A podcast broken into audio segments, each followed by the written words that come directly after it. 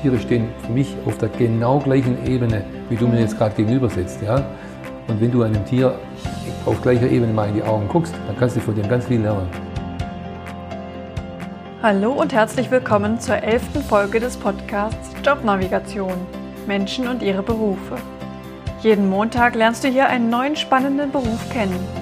Ich interviewe für dich Menschen aus unterschiedlichsten Berufen. Mein Name ist Anni Nürnberg und ich unterstütze mit meinem Unternehmen Jobnavigation Menschen dabei, den Beruf zu finden, der zu ihnen passt. Ich freue mich, dass du heute dabei bist und ich freue mich auf ein spannendes Interview. Eugen ist Tierarzt.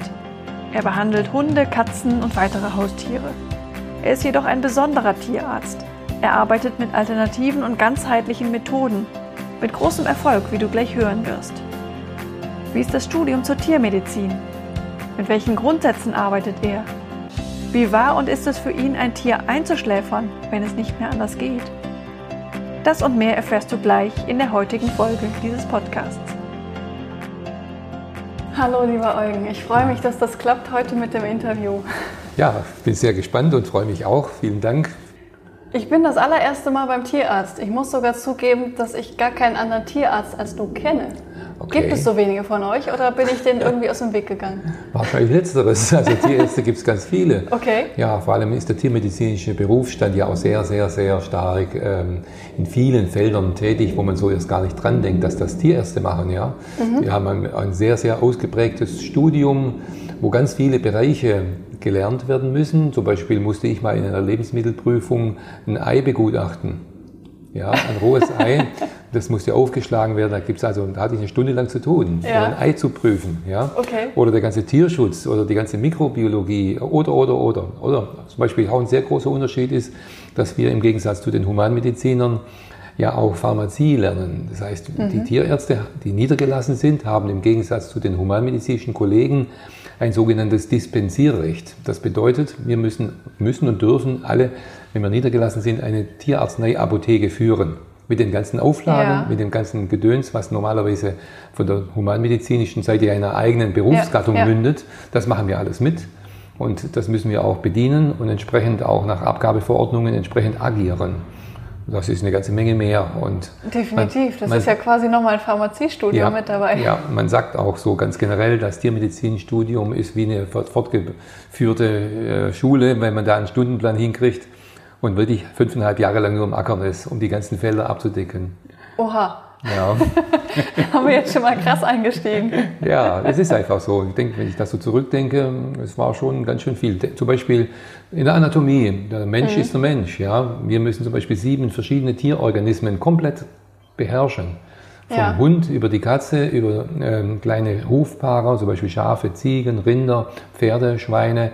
Und wenn ich zum Beispiel einen Oberschenkel lerne, als Beispiel in der Anatomie, dann muss ich wissen, wie der Oberschenkel vom Pferd, vom Rind, vom Schwein, vom Kalb und von, vom äh, Hund und von der Katze aussieht, wie die verändert sind ja. und so weiter und so fort.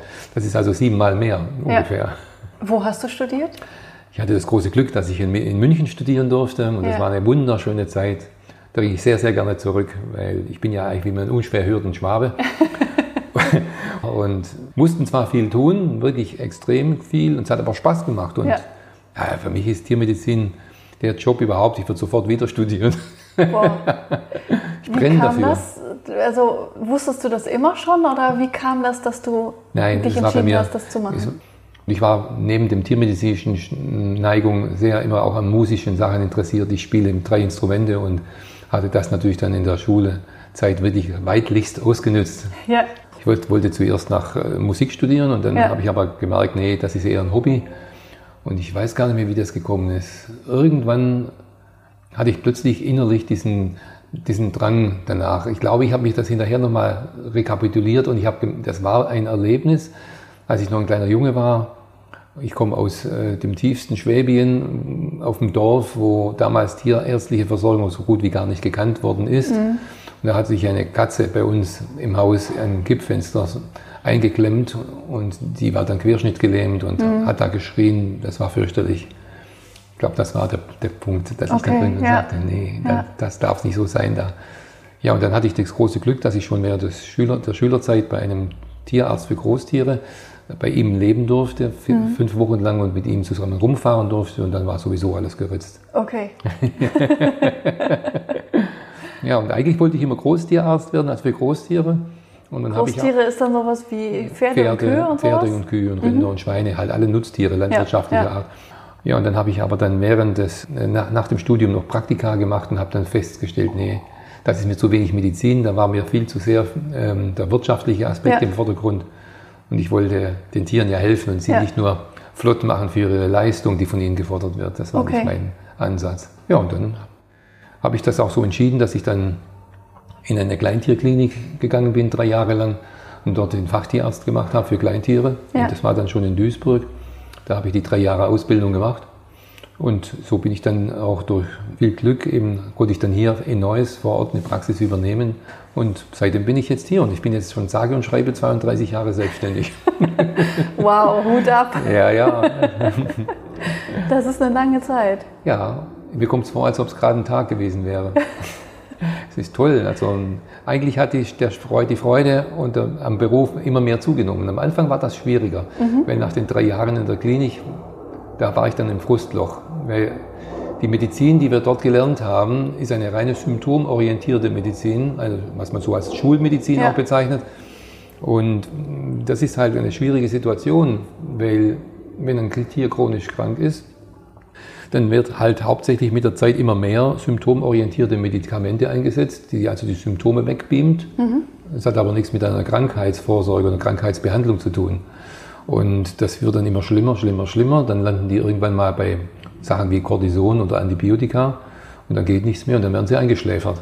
Mhm. Das ist so eine Geschichte, da war ich sehr frustriert. Da habe ich gedacht, hinterher so, jetzt hast du hier 10 oder 15 Jahre da reingehängt und sollst jetzt ein Leben lang so einen Job machen da habe ich gesagt, nee, da habe ich mich entschieden, nein, dann werde ich eher Straßenkehrer. Mhm. Und habe dann für mich damals vor 30 Jahren einfach gesagt, Medizin muss was anderes sein. Medizin muss sich um Heilung kümmern und äh, muss von der Gesundheit ausgehen und nicht von der Krankheit. Ich kümmere mich um Gesundheit. Darum heißt übrigens meine Praxis nicht Tierarztpraxis bla bla, sondern Tiergesundheit. Ja. Das ist mir total wichtig und habe dann damals, gab es ja noch nicht viele Kurse, aber die ersten gab es schon für Homöopathie. Mhm. Habe ich da erstmal vier, fünf Jahre lang diese Ausbildung gemacht, habe auch eine Zusatzbezeichnung auch gemacht, für, dass ich den Titel auch tragen darf, Homöopath. Und habe dann aber noch ganz, ganz viele andere Dinge dazugenommen, also immer mehr und mehr und die Lernerei geht ja bis heute. So habe ich immer mehr und mehr erkannt, dass das Krankheitsthema sehr, sehr, sehr vielfältig ist. Ich möchte mal provokativ Folgendes sagen. Weißt du zufällig, wie das Wort Medikament auf Deutsch übersetzt heißt? Nee. Da sind die zwei Wurzeln Medicare drin und Mentos. Kann man ganz frei übersetzen mit heile den Geist. Ja. Das heißt also, jede Krankheit hat einen geistigen Ursprung erstmal. Ja.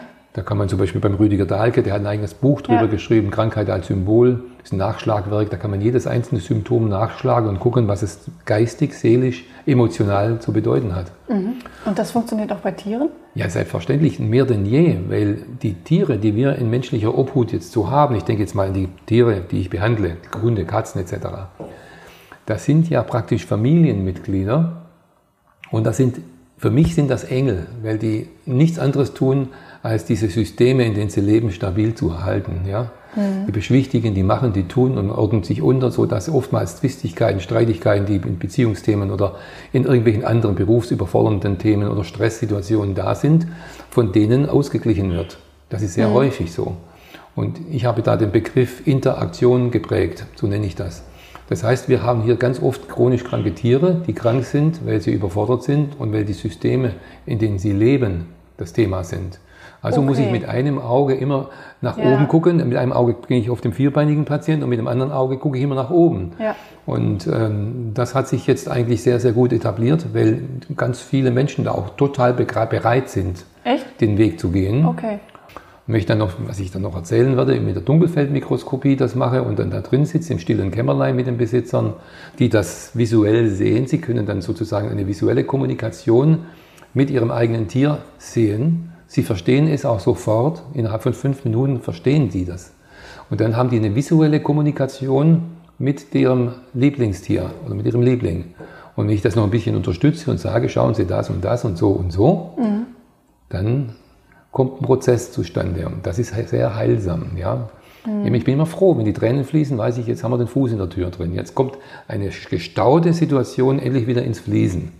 Und das ist eigentlich schon die große Heilung. Wir, wir müssen immer erst auf der geistigen Ebene, auf der emotionalen Ebene die Dinge wieder ans Laufen bringen. Ja. Und dann klemmt man, klemmt man noch ein bisschen am Körper rum ja, und helfen dem auch mit, dass er sich entgiften kann.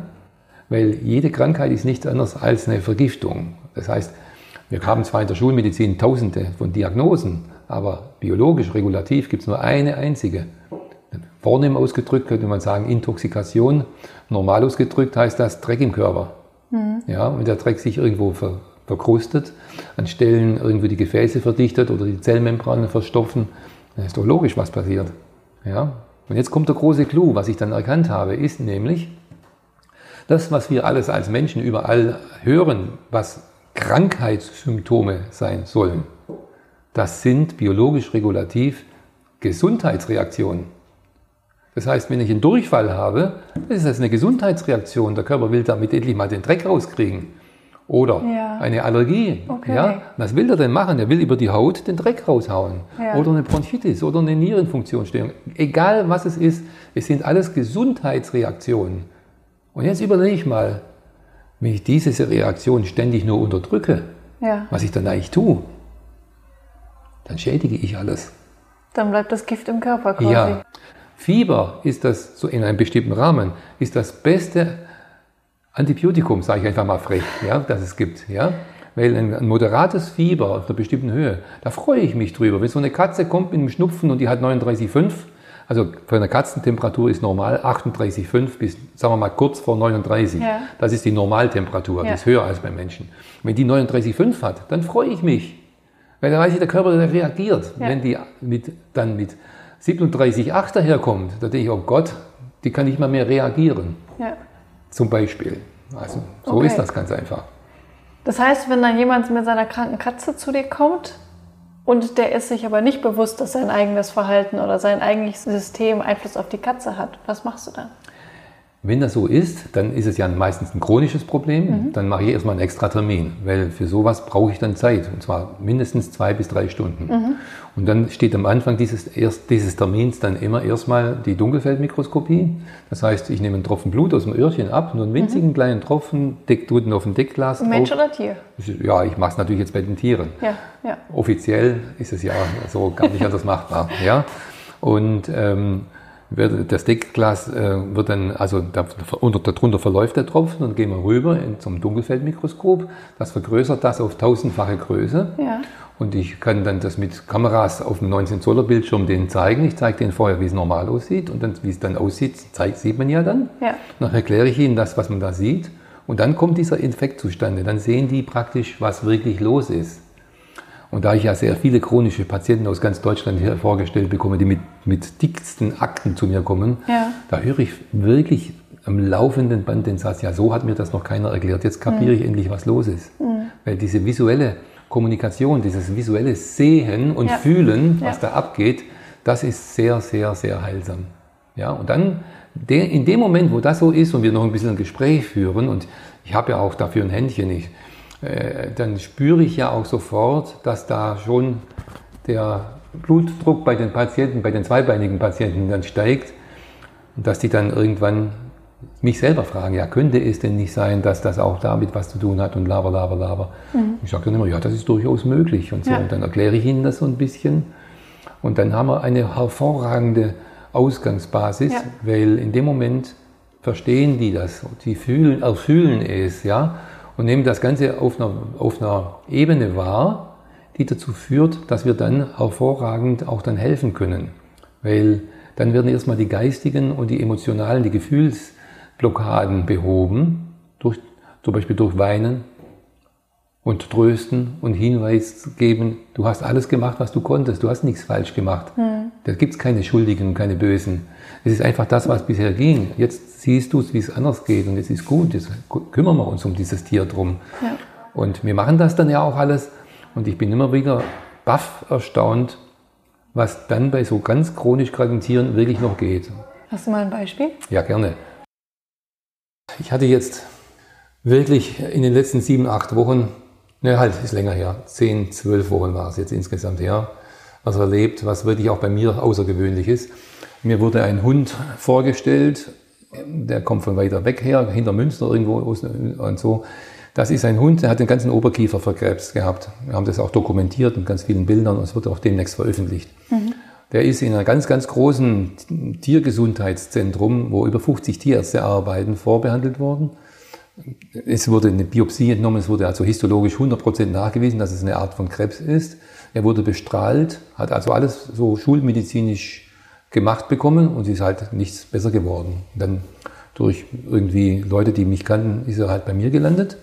Und ich habe den behandelt, will das jetzt nicht ewig ausbreiten. Auf jeden Fall haben wir ihn jetzt ungefähr zehnmal behandelt. Und das ging, ist abgeheilt. Ist weg, der Krebs ist weg. Ich habe das in ganz vielen Fotoschnitten immer wieder dokumentiert. Wir haben dann, das ist auch das schöne Erlebnis gehabt, was mich sehr gefreut hat, war dann auch, dass er dann einfach nochmal in die Tierklinik gegangen ist. Und dann sind die erstmal wirklich äh, erstaunt gewesen, dass der Hund noch lebt. Und dann hat die Chefin den Hund auch nochmal begutachtet und hat mir dann einen ganz tollen Brief geschrieben und auch eine E-Mail geschrieben. Ja. Und das fand ich dann wirklich auch staunenswert, weil oft sind so Ängste mhm. von, den, von den schulmedizinisch arbeitenden Kollegen.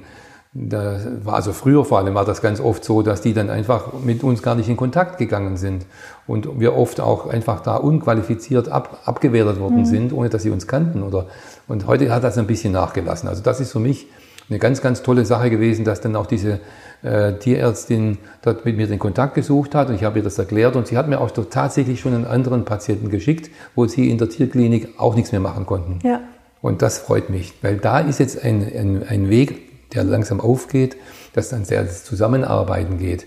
Ich achte doch jeden Kollegen, der seriös arbeitet. Also ja. ob der jetzt ähm, Schulmedizin betreibt, wenn er das für richtig hält, ist doch für mich kein Problem. Ja es sollte halt zusammengearbeitet werden. Das halte ich für ganz wichtig, weil wenn man dann synergistisch arbeitet, dann kommt viel mehr raus, als man äh, auf den einen oder anderen Weg alleine nur machen könnte. Ich finde das toll, dass wir so tolle diagnostische Verfahren haben in der Tiermedizin. Wir können CTs machen, wir können MRTs machen heute. Wir haben richtig tolle Kliniken, die das alles da haben. Das ist fantastisch. Nur das sind diagnostische Verfahren, mit denen wir dann eventuell auch ganz, ganz feine Sachen rauskriegen. Nur heilen können wir damit nicht.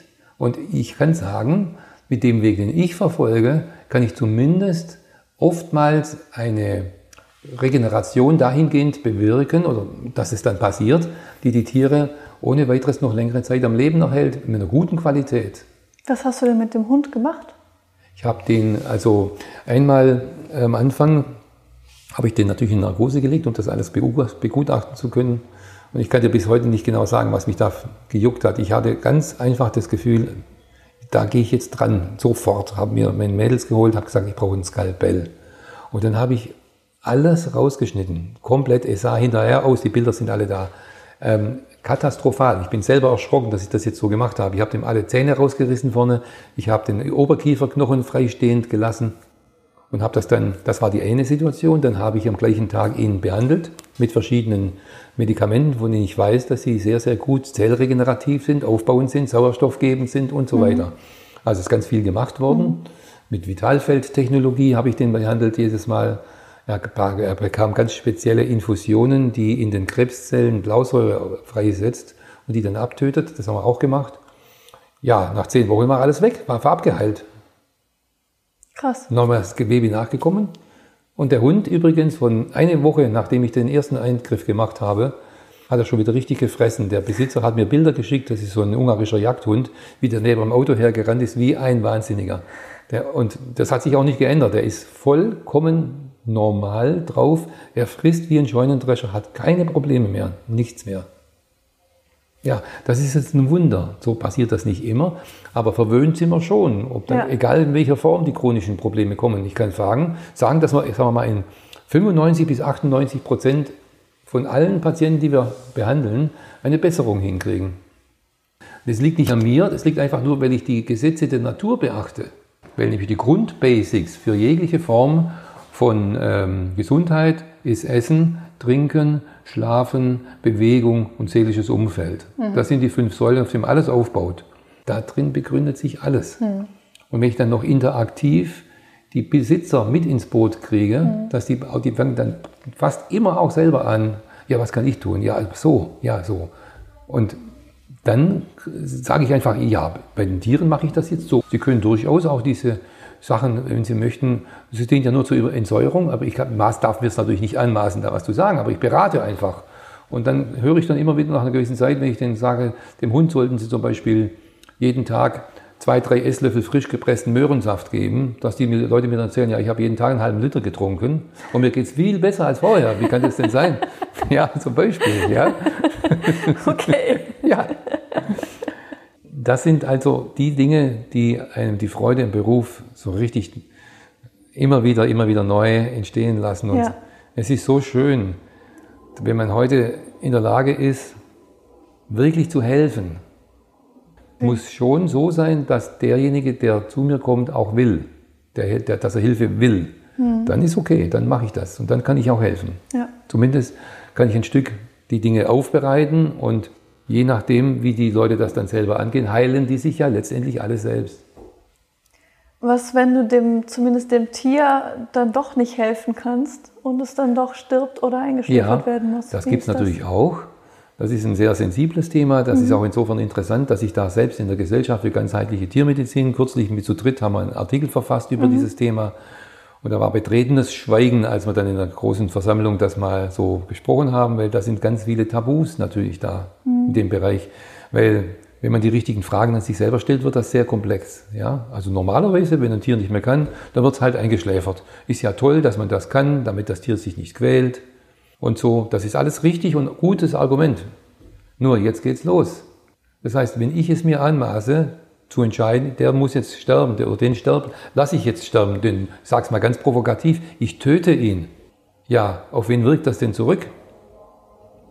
Auf sich selbst. Wie gehe ich damit um? Das war ein 30-jähriger Lernprozess für mich, der sehr oftmals in eine und die andere Richtung ging. Zeitlang habe ich gar nicht mehr eingeschläfert. Ja. Um das, weil ich dieses Problem mit mir hatte und keiner keiner ist da, der ihm da hilft. Oftmals die Sensibilität für das Thema gar nicht da ist. Es wird einfach gemacht. Mhm. Aber wenn man sich das mal hinterfragt, warum ist das denn so? Warum, warum bin ich eigentlich so einsam hier mit dieser Entscheidung? Und warum hilft mir eigentlich keiner, äh, irgendwie mit dem Thema fertig zu werden? Ja? Oder nicht fertig zu werden, sondern eine Lösung dafür zu finden, die sich gut anfühlt. Das ist eigentlich das Wichtige. Mhm. Dass man dann auch sich auch mal dass man in der Gesellschaft, das wäre ein ganz wichtiger Punkt, dass die Gesellschaft auch mal das anerkennt, was das für eine Riesenleistung ist, von den Tierärzten diese Entscheidung zu treffen, sie zu ja. tragen und damit auch irgendwo einen Weg zu finden. Ja. Das wird immer so zack abgetan. Das ist wirklich schlimm. Und dann das andere ist, wie sieht die Situation von der Seite des Tierbesitzers aus? Wie begehe ich mit dem um? Wie betreue ich den? Mhm. Biete ich mhm. den einfach nur an, du musst in die Praxis kommen, ich, ich schläfer die jetzt ein, zack, Spritze rein, Funk aus, vorbei. Oder gehe ich zu dem nach Hause oder betreue ich den ganzen Patienten? Kann ich dem erstmal vielleicht vorschlagen, soll man vielleicht mal eine Sterbebegleitung machen? Und ich erkläre ihm, wie das Sterben funktioniert. Wir haben super gute äh, Bücher von der Rosina Sonnenschmidt zum Beispiel, hat ein ganz tolles Buch geschrieben über die einzelnen Sterbephasen, wie das eigentlich läuft. Man kann da ganz viel zusammen mit dem Besitzer auch sich erarbeiten und ihn betreuen. Mhm. Und wenn es dann halt nicht anders geht, dann kann man ja am Schluss noch ein bisschen nachhelfen. Mhm. Aber ich habe die Erfahrung gemacht, sehr, sehr häufig geht es dann auch ohne die Spritze. Dann sterben die Tiere ganz in Ruhe im Kreise ihrer Familienangehörigen. Und da habe ich ganz tolle Sachen erlebt. Zum Beispiel kann ich mich gerade erinnern an einen Fall, wo eingeschläfert werden sollte. Ich habe die Leute dann eigentlich dazu gebracht, dass wir Sterbebegleitung machen. Und es hat alles super geklappt. Der Hund ist dann verstorben. Und dann hat die Dame also das war ein Ehepaar, hat die Frau zu mir gesagt, wissen Sie eigentlich, dass das, was jetzt geschehen ist, dazu geführt hat, dass unsere Ehe wieder einen neuen Anfang gefunden hat. Wir waren kurz vor der Scheidung. Und das, dass wir jetzt hier zusammen diesen, dieses Tier begleitet haben, hat uns wieder auf eine ganz neue Ebene gebracht miteinander. Ja. Ja, das, ist dann, das sind dann einfach die Geschenke, die dann da ja. sind. Das spürt man einfach auch aus dem Bauch raus, wenn man was tut, dass es dass es fließt, dass es einfach eine gute Entwicklung hat. Und schön. mein großes Bestreben ist mit allem, was ich tue, ich möchte dazu beitragen dürfen, dass, ja, dass beim Mensch wie beim Tier ein bisschen mehr die Ordnung der Liebe wieder einzieht, die Harmonie, dieses Miteinander. Verstehen, ja. Verstehst du? Dass ja. man das nicht so, so pauschalisiert, du die Menschen oder die Tiere, ja, die sind ja irgendwo so, weiß ich, wie was anderes als Menschen, ja, von wegen. Tiere stehen für mich auf der genau gleichen Ebene, wie du mhm. mir jetzt gerade gegenüber sitzt. Ja? Und wenn du einem Tier auf gleicher Ebene mal in die Augen guckst, dann kannst du von dem ganz viel lernen. Deshalb sind die Tiere eben, die mit uns in menschlicher Obhut leben, sind das einfach Engel, mhm. die für uns da sind, die uns helfen in erster Linie. Hast du selber auch Tiere? Ich hatte lange Zeit Tiere. Ich hatte mehrere Katzen, ich hatte einen Hund, alles. Nur im Moment ist das aufgrund privater Geschichten nicht für mich möglich. Und ja. ja, aber es ist schon so, wenn man das kennt, mit Tieren zusammenzuleben, es ist eine ganz, ganz tolle Erfahrung, die einen auch in ganz vielen Bereichen unseres eigenen Lebens hilft, die Dinge besser zu erkennen, auch mehr bewusster zu erkennen, sodass man mit sich selbst auch in, eine, in ein Wachwerden kommt. Ja? Wir haben in der Praxis alle Möglichkeiten. Wir haben sowohl die schulmedizinischen Möglichkeiten bis auf schwer große Eingriffe, Knochenchirurgie oder Wirbelsäulenchirurgie, das schicken wir weg. Mhm. Oder solche großen OPs. Aber alle anderen Sachen machen wir hier genauso. Wir haben ein riesen Labor für die normalen Untersuchungen, Laboranalysen. Wir haben aber auch diese ganz, ganz vielfältigen andere Dinge, die ich ja auch in der Zwischenzeit lehre und in Symposien und in Workshops weitergebe. Ja, und das ist einfach ein rundes Paket, was wir hier anbieten können, das einfach total Freude macht. Und die Menschen wissen es auch zu schätzen. Ja, und die Tiere natürlich auch. Ja klar, also das ist, ja. das ist wirklich, ja, es ist an der Tagesordnung, dass wir, ich habe fast jeden Tag einen speziellen Fall, wo ich dann zwei, drei Stunden mich mit den Leuten hinsetze ja. und das erarbeite. Mhm. Das ist viel Zeitaufbau, dazu muss auch das Praxismanagement entsprechend und die Organisation laufen, dass ich so für diese Zeit auch dann freigeschaufelt bin. Ja um das dann auch in Ruhe machen zu können. Aber genau das ist ja der Punkt. Mhm. Die Menschen sagen mir immer wieder, mein Gott, warum geht es den Tieren, werden die besser behandelt als wir? Wenn ich zum Arzt gehe, der hat gerade mal fünf Minuten Zeit. Mhm. Und ähm, ja, und Sie sitzen mit mir hier zwei, drei Stunden rum, das gibt's doch gar nicht. Ja, sage ich, aber anders geht's nicht. Es ist einfach nötig, dass äh, in meiner Rolle, äh, beruflichen Rolle als Tierarzt, ist es für mich absolut wichtig, dass ich eben authentisch bin. Und wenn ich jemand was erklären soll, dann brauche ich Zeit, mhm. bis ich verstehe, dass er es verstanden hat mhm. und im Herzen es bei dem angekommen ist. Dann kann eine Wirkung auch entstehen in Richtung Heilung. Sonst geht das nicht, sonst klemmt, ich sage ja, immer, Klempner, ja. Klempnern wir und will aber jetzt die Klempner nicht verunglimpfen. Die machen auch eine tolle Arbeit, aber dieses nur rein symptomorientiert, unterdrückend arbeiten, kann niemals zu einer Gesundheit führen. Mhm. Außer, sagen wir mal jetzt, was ich toll finde, natürlich Chirurgie, wenn jetzt einer einen Knochen abhat, dann äh, gibt es ja heute hervorragende Möglichkeiten, erstmal den Knochen wieder dran zu schrauben. Ja. Nur der eigentliche Abheilungsablauf ist ein anderer. Wenn die Knochen dann wieder aufeinander stehen, die Bruchstücke, dann muss die Natur und die ganzen Stoffwechselabläufe da wieder ans Laufen kommen, damit das zusammenwächst. und da sind wir wieder ja. genau beim Gleichen, was wir jetzt schon gesagt haben, die ganze ja. Zeit. Dann sind wieder die Essen, Trinken, Schlafen und so weiter. Diese ganzen Dinge sind dann absolut nötig. Ja. Das heißt, du behandelst hier auch die Menschen mit. Nein, das darf ich ja gar nicht, will ich auch gar nicht. Ähm, das darf ich nicht. Aber letztendlich äh, ist es so, dass der Unterschied zwischen äh, den Tier, Tieren und den Menschen nicht allzu groß ist, ja, im ja. was den Stoffwechsel betrifft. Und ähm, wenn die dann von sich aus selber dann anfangen mehr zu trinken, oder wenn die dann, wie ich schon vorher das Beispiel mit dem Möhrensaft äh, ja. machen, ja, dann freue ich mich natürlich auch, weil die Klar. merken ja innerhalb, wenn die Zeit sagen wir, einer Therapie, sagen wir mal, drei Monate dauert beim chronischen Problem, und die nach drei Monaten selber ganz anders daherkommen und lachen und glücklich sind, ja, ja dann ist das doch eine tolle Sache. Ja, auf jeden Fall, total. Ja, also es ist schon verrückt, das hätte ich mir am Anfang auch nicht vorgestellt, dass man als Tierarzt so viel mit den Zweibeinern dann zu tun kriegt. Ja. ja? Dass, dass es auch Einflüsse hat auf Ehen, dass die das dann einfach alles mit auf die Tiere zum Teil belastend ja. dann einwirkt und dann natürlich irgendwann ein chronisches Problem da vorgestellt wird. Und wenn ich das nur rein mechanisch abarbeite, mal die Niere ein bisschen unterstütze oder die Leber unterstütze oder mal die Haut ein bisschen unterstütze und so, dann kann sich in dem System doch gar nichts ändern. Und das ist der Blickwinkel. Und es gibt ja auch Gott sei Dank jetzt schon in, hier in Mitteleuropa auch die Gesellschaft für ganzheitliche Tiermedizin, die sich schon ganz gut etabliert, die auch immer mehr anerkannt wird, Gott sei Dank. Wo auch immer mehr so, jetzt haben wir auch einen, einen, eine Abteilung in der Deutschen Veterinärgesellschaft, bekommen, sodass auch da langsam aber sicher diese Informationen fließen. Und das ist gut. Je mehr wir zusammenarbeiten, desto mehr können wir für das Wohl von allen tun. Mhm. Und das sollte gleich schon im absoluten Vordergrund stehen bei allem, was wir tun.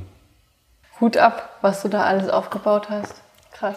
Es macht Spaß, es ist mhm. einfach nur Freude und Das ist übrigens auch, was der Kurt Tepperwein sagt, das finde ich richtig toll. Man sollte nur beruflich die Dinge tun, für die man brennt, mhm. wo richtig Freude ist. Wer sagt immer, spricht immer von bezahltem Urlaub. Ja. ja. Ich darf, ich freue mich wirklich, ich laufe jeden Tag hier beim Joggen oder wenn ich die Treppe heruntergehe, sage ich immer Danke, danke, danke, dass ich diese Arbeit machen darf. Ja. Was kommt heute wieder auf mich zu? Ich, ich gucke nie rein, was auf mich zukommt. Ja? Und dann freue ich mich richtig drauf. Was, wo ich, was kommt denn heute wieder? Und das Schöne ist, nach den 30 Jahren bin ich in der Lage, wenn der Fall auch noch so chronisch ist, innerhalb von einer halben Stunde habe ich den roten Faden und habe ja. den aber auch dann erklärt, dass die Besitzer auch wissen, warum es da ist. Ja. Das cool. macht einfach, das ist eine Nummer, die ist wirklich klasse. Und ja, das leben wir alle in unserem, in unserem Team. Das sind alles ganz spezielle, super tolle Menschen, die dafür brennen, die, die diesen Weg gehen wollen. Die, weil das, was wir da tun im Beruf, ist ja auch etwas, was auf uns selbst zurückgeht. Und mhm. wir leben ja dann auch viel glücklicher. Das ist einfach klasse, wenn das dann jeder so tut. Dann kann jeder einfach plötzlich sich freuen, hat eine ganz tolle Arbeit, hat überhaupt keine Lust aufzuhören. Ja, ja das ist, das ist auch, auch meine Vision der Welt. Ja. Dass die Welt voller solcher Menschen ist. Was hast du denn für Mitarbeiter hier? Sind das äh, angestellte Tierärzte zum Teil oder? Ja, wir haben also hier äh, einmal äh, arbeite ich mit einer Kollegin zusammen, mhm. die ist mhm. Tierärztin. Dann habe ich eine Tierheilpraktikerin mit eingestellt, okay, die, die also cool. auch da so ein Zwischending ist. Ja. Dann habe ich äh, drei fertige Tierarzt, äh, wie nennt man das jetzt, Fachangestellte für Tiermedizin. Ja. ja. Und dann habe ich noch einen Herrn angestellt, das ist einer, der hat was völlig anderes gemacht, ist in meinem Alter und ist die wichtigste Person in der Praxis, weil der ist so klasse. Der, der arbeitet mir all das Zeug weg, wo ich keine Zeit und keine Lust dafür habe. Ob ja. das Datenschutzverordnung ist, ob das die ganzen Vorschriften, die man beachten muss, mit ja. Feuerlöschern geht's los ja. oder mit Hygienegeschichten und jetzt auch mit Corona, mhm. der das alles überwacht, managt, macht und tut und so weiter. Und cool. schaut, dass der ganze Papierkram endlich mal digitalisiert wird und irgendwo zu finden auch ist. Ja? ja. All diese ganzen Arbeiten, das, dann macht er all das. Ja? Und der ist so froh, dass er jetzt noch in seinem Alter eine neue Stelle gekriegt hat. Und der, der rennt nur mit, mit dem Grinsen bis zu den Ohren durch in der Praxis rum. Cool. Ja, ja das ist eine ganz tolle Crew, die wir hier haben. Ja, schön. Ich habe auch jahrzehntelang immer ausgebildet, ja. aber jetzt haben wir, sind wir gerade fertig und jetzt muss ich mal schauen. Wir werden auch sicherlich wieder neu auch eine Ausbildungsstelle anbieten, aber im Moment ist es jetzt erstmal so, der, wir sind in einer Umstrukturierungsphase mhm.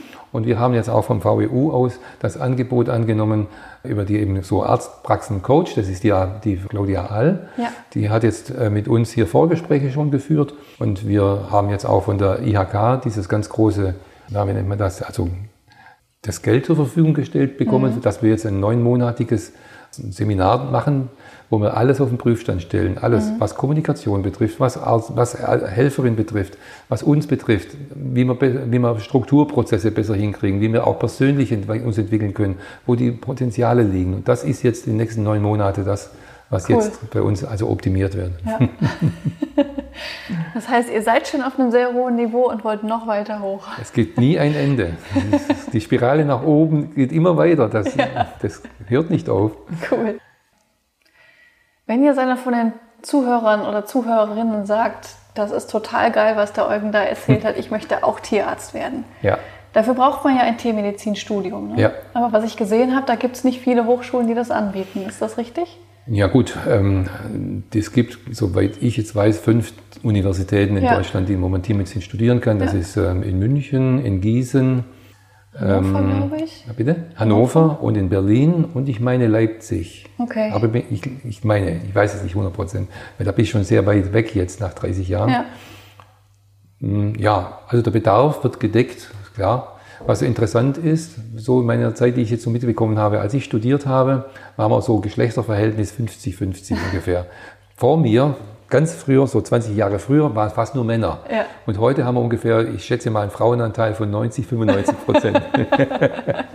okay, was braucht man denn sonst noch so an Fähigkeiten, Eigenschaften, um Tierarzt zu werden? Man braucht keine großen, so, so typischen Fähigkeiten. Man braucht die mhm. Liebe mhm. für sich selbst und dafür zu brennen, dass man das ja. tun will. Ja? Es gibt ja ganz viele Bereiche. Ja? Es gibt ja nicht nur den kurativen Tierarzt, der in der Praxis niedergelassen ist. Ja. Es gibt so viele andere Möglichkeiten in Laboren, in Arzneimittelbereichen, in Tierschutzangelegenheiten als Beamter beim ja. Staatsdienst. Da gibt es so viele, viele, viele Sachen. Und äh, das lernt man ja auch während dem Studium alles und dann kriegt man auch mit der Zeit dann schon raus, in welche Richtung man ungefähr gehen möchte. Und die Fähigkeiten sind halt, sagen wir mal, die ich jetzt so gut find, fände, ja, einfach die Liebe erstmal. Mhm. Dann braucht man eine gewisse Fähigkeit zur Disziplin, weil das Studium erfordert ganz viel mhm. von einem. Ja, das ist nicht einfach, wird nicht einem geschenkt. Mhm. Man muss wirklich hinsitzen und lernen und viel tun. Das ist eine, eine Voraussetzung, die man mitbringen sollte. Ja.